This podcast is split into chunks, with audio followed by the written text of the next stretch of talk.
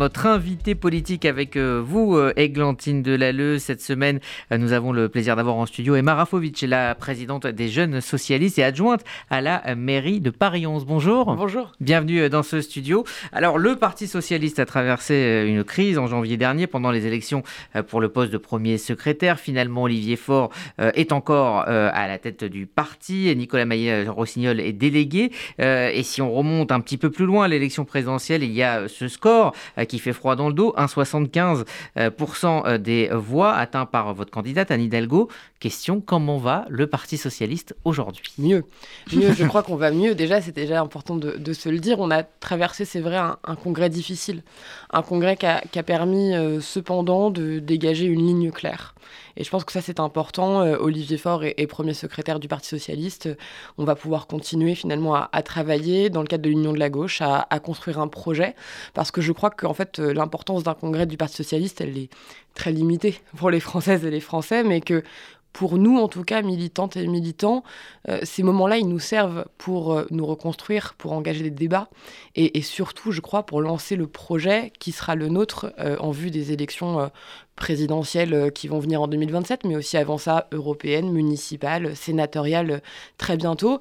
Et l'importance, elle est de taille, puisque aujourd'hui, si la gauche n'est pas bonne, si nous ne réussissons pas à construire un projet, c'est l'extrême droite qui gagnera en, en, 2027. Et je crois que c'est avec cette exigence-là, cette nécessité, cette conscience aiguë de l'enjeu qui est devant nous qu'on s'est engagé euh, pour, pour les prochains euh, travaux. Il y a moins Pardon, euh, vous pensez qu'il y a encore de, la place pour un, projet de, gauche de gouvernement? Ah, J'en suis persuadée. Vous savez, moi je pense que quand on regarde euh, la mobilisation actuelle contre la réforme des retraites Borne-Ciotti, quand on regarde les injustices, quand on voit la situation de la jeunesse, vous le voyez sans doute comme moi, mais quand les jeunes font la queue pour aller euh, chercher à manger, quand le gouvernement refuse d'instaurer le repas à 1 euro, qui était pourtant une proposition mhm. socialiste portée par notre député Fatia Kelouachi, quand on regarde ces injustices-là, quand on voit les jeunes qui font la grève pour le climat, qui se battent chaque jour contre les injustices et pour la justice et pour finalement un monde meilleur, je crois que ça appelle un projet de gauche. Mais un projet de gauche n'existera pas et surtout ne réussira pas si le Parti socialiste n'est pas euh, responsable et euh, finalement sérieux dans son travail. Et moi, je crois que c'est là tout notre rôle, c'est de réussir finalement à donner à la gauche une chance de réussir. Et, je crois que sans Parti socialiste fort, euh, nous ne réussirons pas à le faire. Il y a moins de tension justement entre Olivier Faure et Nicolas Maillard-Rossignol aujourd'hui? Écoutez, ça c'est à eux de le dire. Moi, ce que je crois, c'est que euh, on a réussi avec le congrès de Marseille à quelque chose qui était inattendu. Moi, je, le disais, euh, quand je suis arrivée au Parti Socialiste, mes aînés me parlaient du congrès de Rennes, de Reims, en me disant il y a eu beaucoup de crises. Et moi, je sais qu'un jour, je raconterai le congrès de Marseille. Je sais que je dirais nous sommes arrivés divisés, nous en sommes, repartis rassemblés. Aujourd'hui, euh, moi, ce que je vois, c'est évidemment toujours parfois des discours qui veulent porter la division. moi, j'aimerais euh, appeler euh, nos aînés un peu plus de sérieux. Chez les jeunes socialistes, on a un congrès qui arrive. Je sais qu'il sera plus apaisé parce que nous, nous savons qu'il y a devant nous des défis importants. Et nous n'irons pas nous vautrer dans des débats, mais nous n'irons pas nous vautrer dans des divisions et dans des mhm. invectives. Je crois que les enjeux qui sont devant nous, ils sont beaucoup trop grands pour cela. Et, et nos aînés, je crois, doivent être plus responsables. Alors justement, Emma Rafovic, vous êtes à nouveau candidate à la présidence des jeunes socialistes fin mars. Quelles sont les valeurs d'une jeune socialiste en 2023 Les valeurs des jeunes socialistes euh, en 2023, parce que ce n'est pas euh, que moi, c'est un collectif aussi que, que j'incarne, c'est évidemment un, un projet qui, je crois, a vocation à porter euh, de nouvelles conquêtes sociales. C'est aussi un projet qui a vocation à rassembler la gauche, pour aussi la justice climatique. Et c'est enfin, et ça c'est important, puisque pour nous, jeunes socialistes, c'est une singularité aussi, je le crois, c'est une volonté de porter la promesse républicaine et sa réalisation de manière extrêmement concrète.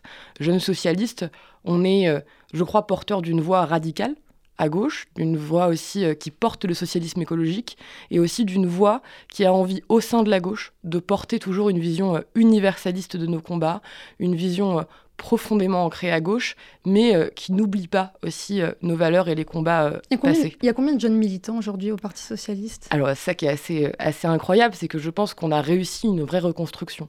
Quand je suis devenue déléguée nationale des jeunes socialistes à l'époque, nous étions que 300, nous sortions de crises terribles mhm. dans notre organisation. Depuis maintenant quelques mois, quelques années où nous passons à cette reconstruction, nous sommes aujourd'hui 4000, Plus de 1000 militants nous ont rejoints d'ailleurs depuis l'accord de la NUPES, ce qui prouve bien que le Parti socialiste peut être un espace central à gauche quand l'union existe. Et, et en tout cas, c'est un travail que je souhaite poursuivre.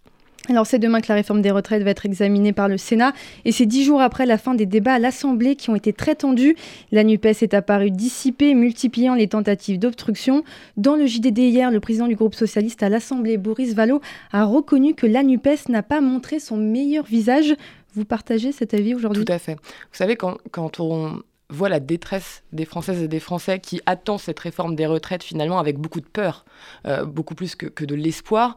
Euh, les députés de gauche, les élus de gauche de manière générale, et les sénateurs, j'espère, euh, le montreront, le montreront dès le début des débats. la gauche doit être responsable. Ce qu'on a vu de la NUPES à l'Assemblée, pendant bah, ces pas, jours. pas toute la gauche, mais en tout cas, on a vu que la NUPES est un espace vivant, qui a vocation à, vivre, à se transformer, à changer. Moi, je suis très fière du travail qui a été mené par les députés socialistes. Je crois que la, NUPES a besoin de s'organiser, d'être meilleure. Quand vous dites pas que, pas que, enfin pas toute la gauche, vous parlez de, je pense que la France, insoumise, tout à fait. Je pense que la France insoumise, notamment, a, eu des débats en interne. Ça là, c'est vu sur la stratégie à mener. Je trouve regrettable qu'on n'ait pas pu aller euh, jusqu'au débat, jusqu'au vote, notamment sur le fameux article 7 et, sur l'âge pivot. Tout à fait. Et, je pense en effet que euh, aujourd'hui les insoumis doivent aussi comprendre qu'ils font partie d'un intergroupe, que ce n'est pas eux de prendre des décisions pour toute la gauche, mais bien que la gauche doit aussi s'organiser, se structurer. Cela appelle à une réorganisation, à un respect mutuel. Euh, je sais que Jérôme Gage, qui euh, notamment s'occupe pour le groupe socialiste des liens avec toute la NUPES et, euh, qu'on ne peut pas reprocher d'être anti-NUPES, est quelqu'un qui a vocation à justement porter ce débat-là, celui de l'organisation de l'intergroupe et de faire en sorte que finalement ce groupe montre cet intergroupe montre sa pertinence, puisque ce que je disais euh, tout à l'heure, si la NUPES euh, n'est pas bonne, je crois que nous n'aurons pas d'alternative. Justement, est-ce que, ces dix jours n'ont pas affaibli euh, la coalition de gauche? Moi, je ne le crois pas. Ça n'a pas créé des divisions au sein de la NUPES? Écoutez, des divisions, euh, moi je ne crois pas. Je pense qu'il y a des divergences. Euh, elles ne sont pas encore des divisions. Euh, il y a des différences d'opinion, des différences de projets. Et cependant, moi je, crois que c'est ce qui fait la force de la gauche. que la droite a du mal à avoir des débats en interne. Nous, c'est notre identité d'en avoir entre nous. Et moi, je ne crois pas que, que les débats, ou même d'ailleurs les divergences, soient un obstacle au travail en commun. cependant, ces divergences et ce débat euh, peut, ne peut être bénéfique que s'il s'accompagne d'un respect. Mhm. Les syndicats ont appelé à mettre la France à l'arrêt le 7 mars prochain. C'est aussi ce que vous souhaitez en tant que présidente des jeunes socialistes On préfère le blocage ou la négociation? Écoutez, malheureusement, je crois qu'il n'y a pas aujourd'hui de dialogue possible avec euh, le gouvernement euh, qui n'écoute rien, qui ment. Euh, vous avez vu, comme moi, les déclarations d'Olivier Dussopt, tout ce qu'il s'est dit sur la fameuse retraite à 1200 euros, les allers-retours avec la direction de la sécurité sociale, avec maintenant ce fameux coup près possible du Conseil d'État on est sur quelque chose, je crois, d'assez absurde. Malheureusement, je pense que c'est le moment aussi où il faut une mobilisation euh, très forte. Euh, moi, je, salue le fait que l'intersyndicale soit aussi unie. Euh, Laurent Berger, qu'on ne peut pas qualifier de gauchiste, et je crois très clair, et finalement, lui... C'est très rare que les syndicats soient tous... tout à fait. Et lui qui est celui qui, d'habitude, Laurent Berger, avec la CFDT, porteur du dialogue le plus important avec peut-être le gouvernement, lui-même fait le constat d'une impossibilité de discuter. Et donc oui, euh, nous appelons aussi euh, au blocage du pays. Le 7 mars, on sera évidemment euh, dans la rue, on sera en grève. Et le 9 mars, nous serons évidemment aussi mobilisés avec la jeunesse, les mhm. syndicats étudiants et euh, lycéens. Et euh, le 8 mars, d'ailleurs, aussi, les femmes seront euh, dans la rue, puisque cette réforme, elle est aussi sexiste. Et nous devons cette année nous mobiliser pour les droits des femmes, aussi en lien avec la lutte contre la réforme des retraites. Aujourd'hui, est-ce que le Parti socialiste est toujours un parti de gouvernement? Est-ce qu'il ne s'est pas dilué dans la NUPES? Moi, je ne crois pas, parce que vous le savez, quand on se dit de gauche de gouvernement, il y a deux aspects. Il y a effectivement être en capacité de gouverner un jour, et puis il y a aussi l'aspect être de gauche. Et les deux ne peuvent pas être Euh, si nous sommes une gauche de gouvernement, c'est bien parce que nous voulons gagner. Et si nous voulons gagner, c'est parce que nous voulons changer la vie des gens.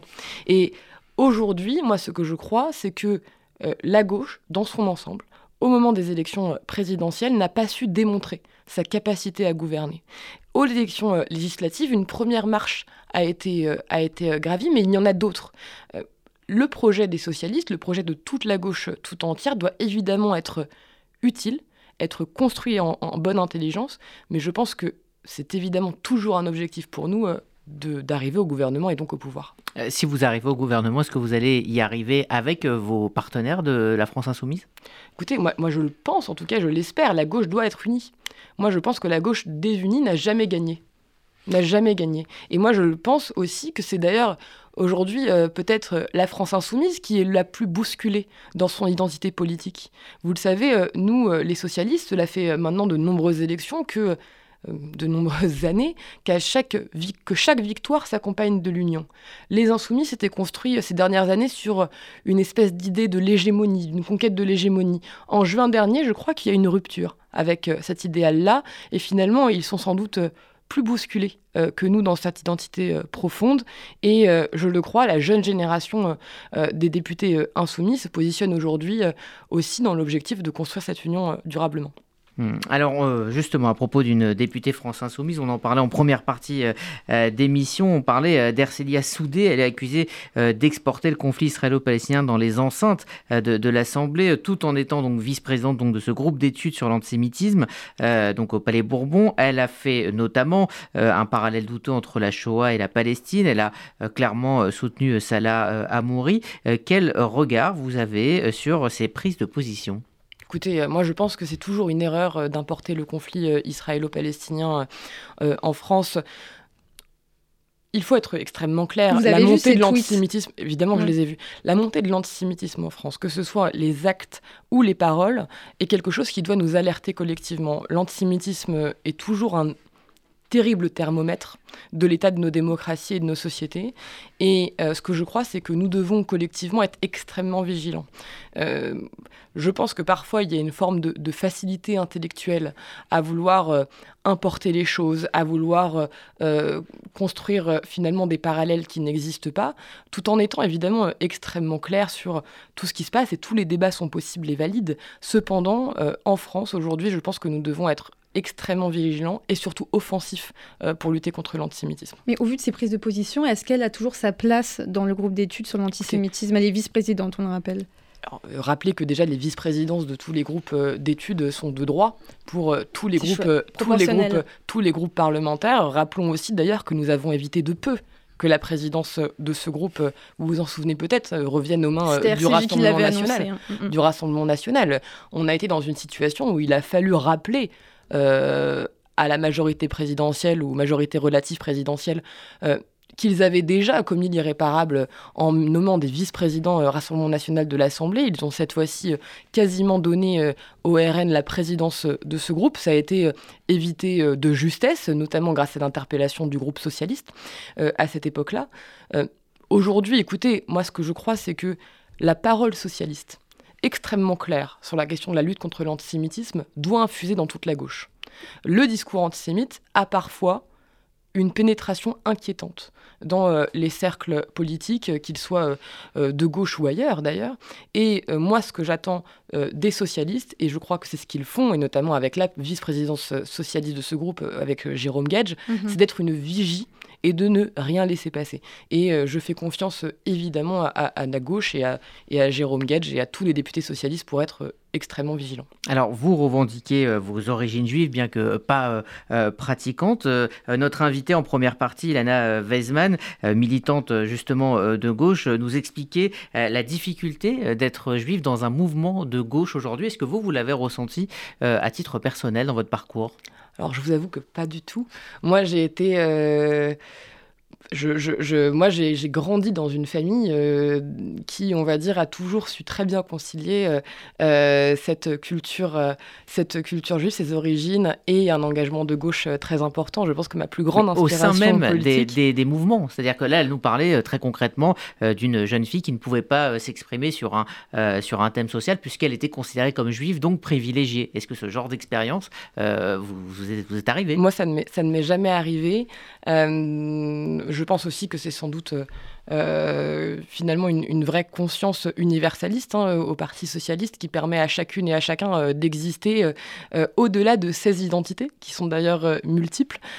moi, en tout cas, j'ai toujours été extrêmement vigilante à la montée des discriminations ou au discours finalement d'assignation à résidence qui peuvent exister dans l'engagement politique, dans l'engagement en général je, pense qu'en tout cas personnellement je ne l'ai pas vécu, je pense que d'autres ont pu le, vivre euh, selon euh, leur, orientation sexuelle, leur genre, leur religion euh, réelle ou supposée, leur origine sociale ou, ou même juste territoriale.